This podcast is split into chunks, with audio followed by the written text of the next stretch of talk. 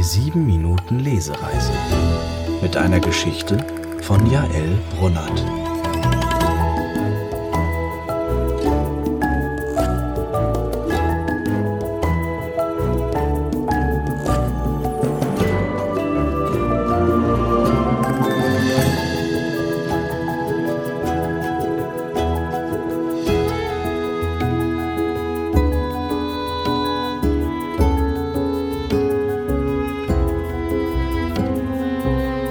Traumfänger Max schaut aus dem Fenster. Es dämmert langsam. Die Bäume verlieren ihre Blätter. Max sieht ihnen sonst so gerne beim Tanzen zu. Jetzt ist es nur halb so schön, denn seine beste Freundin Rosa ist nicht bei ihm. In ihrem Zimmer gegenüber brennt ein kleines Licht. Sie liegt im Bett mit dem Rücken zu Max. Er würde so gerne wissen, was sie denkt, aber vermutlich nichts Gutes. Denn Rosa liegt schon seit zwei Wochen in ihrem Zimmer. Max würde sie gerne besuchen, doch seine Eltern haben ihm erklärt, dass Rosas Körper zu schwach für Besuch sei und dass es ihr schlechter gehen könnte, wenn er käme. Aber wie kann das sein? Wenn Rosa mal unglücklich war, konnte er sie immer wieder mit einem Lied oder einer Geschichte aufheitern. Aber natürlich. Warum ist er denn nicht früher darauf gekommen, er kann ihr doch immer noch Geschichten erzählen und ein Lied auf seiner Gitarre vorspielen. Ihre Wohnhäuser küssen sich fast, so schmal ist die Straße zwischen ihnen. Er muss nur kreativ werden, denkt er sich. Max öffnet seine Truhe und nimmt seine Kuscheltiere heraus. Der Hase Fridolin ist auch dabei. Den hatte Rosa ihm zu seinem fünften Geburtstag geschenkt. Viele von Max Freunden sind jetzt schon zu groß für so etwas. Vor ihnen ist er es auch. Trotzdem wird er Fridolin immer lieb haben, weil er von Rosa ist. Aber Max weiß, dass seine Freunde das nicht verstehen würden. In Großbuchstaben schreibt er auf, was die Tiere sich sagen. Nun muss er nur noch Rosas Aufmerksamkeit bekommen. Zum Glück haben die zwei Freunde ein Lichtzeichen. Max schnappt sich den Handspiegel seiner Mutter, den sie ihm ausgeliehen hat, und eine Lampe. Ihr Schein landet in Rosas Zimmer, doch sie kehrt ihm immer noch den Rücken zu. Max muss etwas anderes versuchen. Rosas Fenster ist geschlossen, aber er hofft, dass sie ihn trotzdem hören kann, wenn er sein Fenster öffnet.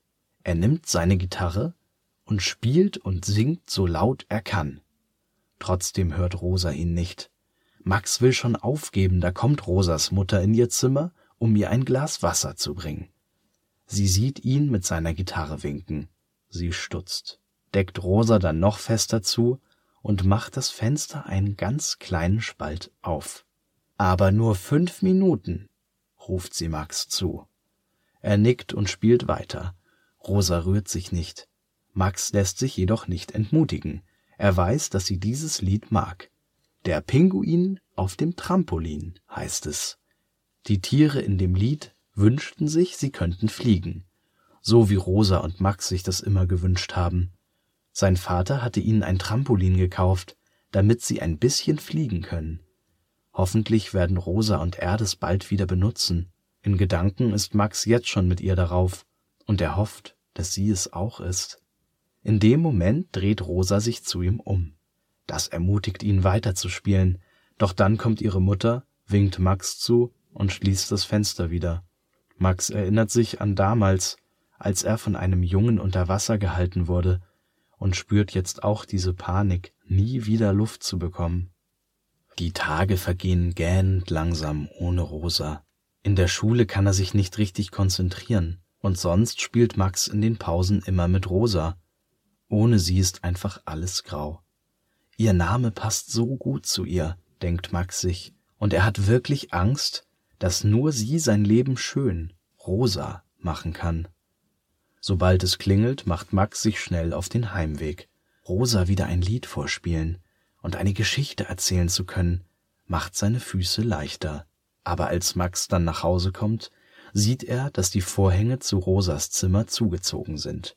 Diesmal schiebt er die schwarze Wolke schnell beiseite und bittet seine Mama bei Rosas Mutter anzurufen. Sie solle die Vorhänge zurückziehen und das Fenster leicht öffnen, damit er ihr etwas auf der Gitarre vorspielen kann.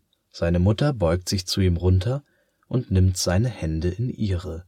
Max weiß schon, dass das nichts Gutes bedeutet, und er weicht etwas zurück. Leider gehe es Rosa schlechter, und sie bräuchte nun absolute Ruhe. Aber Max kann nicht glauben, dass die quirlige Rosa so wieder gesund wird. Ohne Tageslicht, Musik und Geschichten würde sie doch immer kränker werden. Es tut mir leid, ich verstehe deine Frustration, aber, sagt seine Mutter und stockt, als Max seine Hände wegzieht. Das könne sie gar nicht. Sie kenne Rosa nicht so wie er, und sie sei nicht so befreundet wie er mit ihr. Niemand sei das. Nur Rosa und ich wissen, was gut für Rosa ist. Mit diesen Worten lässt er seine Mutter stehen, geht in sein Zimmer und schmeißt sich auf sein Bett. Er schaut nach oben. Der Riss an der Decke scheint immer größer zu werden. Also dreht Max sich zur Seite. Aber als sein Blick auf Rosas zugezogene Vorhänge fällt, macht ihn das noch trauriger und wütender. Max verkriecht sich unter seiner Decke. Vielleicht kann er Rosa auf diese Weise näher sein. Er schließt die Augen und versucht an sie zu denken, aber seine Traurigkeit schluckt all seine Fantasie. Eine Weile liegt er so da, dann denkt Max an die Worte, die er seiner Mama an den Kopf geworfen hat. Es stimmt, kein anderer kennt oder versteht die Verbindung, die Rosa und er haben. Also wird er auch wissen, was gut für sie ist. Ihre gemeinsame Freundschaft. Er hat Rosa einfach noch nicht die richtige Geschichte erzählt. Wenn er über Momente aus ihrer Freundschaft spricht, wird sie bestimmt wieder gesund und glücklich werden, so wie sie es auch in ihren gemeinsamen Stunden war.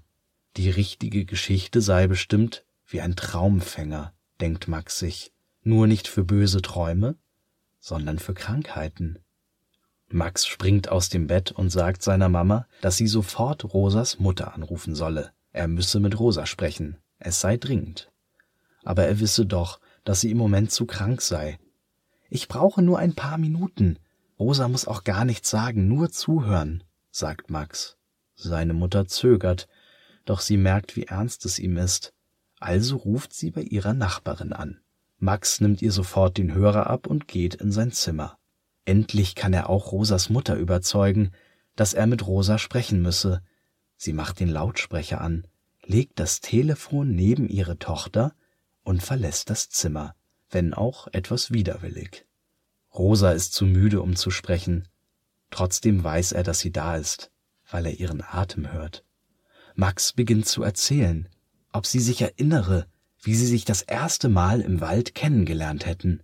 Sie habe ihm ein Gänseblümchen geschenkt, das er von da an immer bei sich getragen habe, auch als es welk wurde. Seine Mutter hätte es dann für ihn gepresst, und es wäre jetzt für immer bei ihm.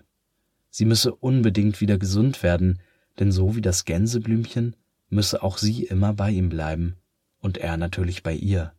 Rosa sagt nichts, dann legt sie auf. Max fühlt sich vor den Kopf gestoßen. Will sie gar nicht mehr seine Freundin sein? Vielleicht war das mit der Blume zu viel und er hat sie verschreckt. Aber dann sieht Max, dass Rosa langsam ihren Vorhang zurückzieht und ihn anschaut. Ein leichtes Lächeln kommt über ihre Lippen.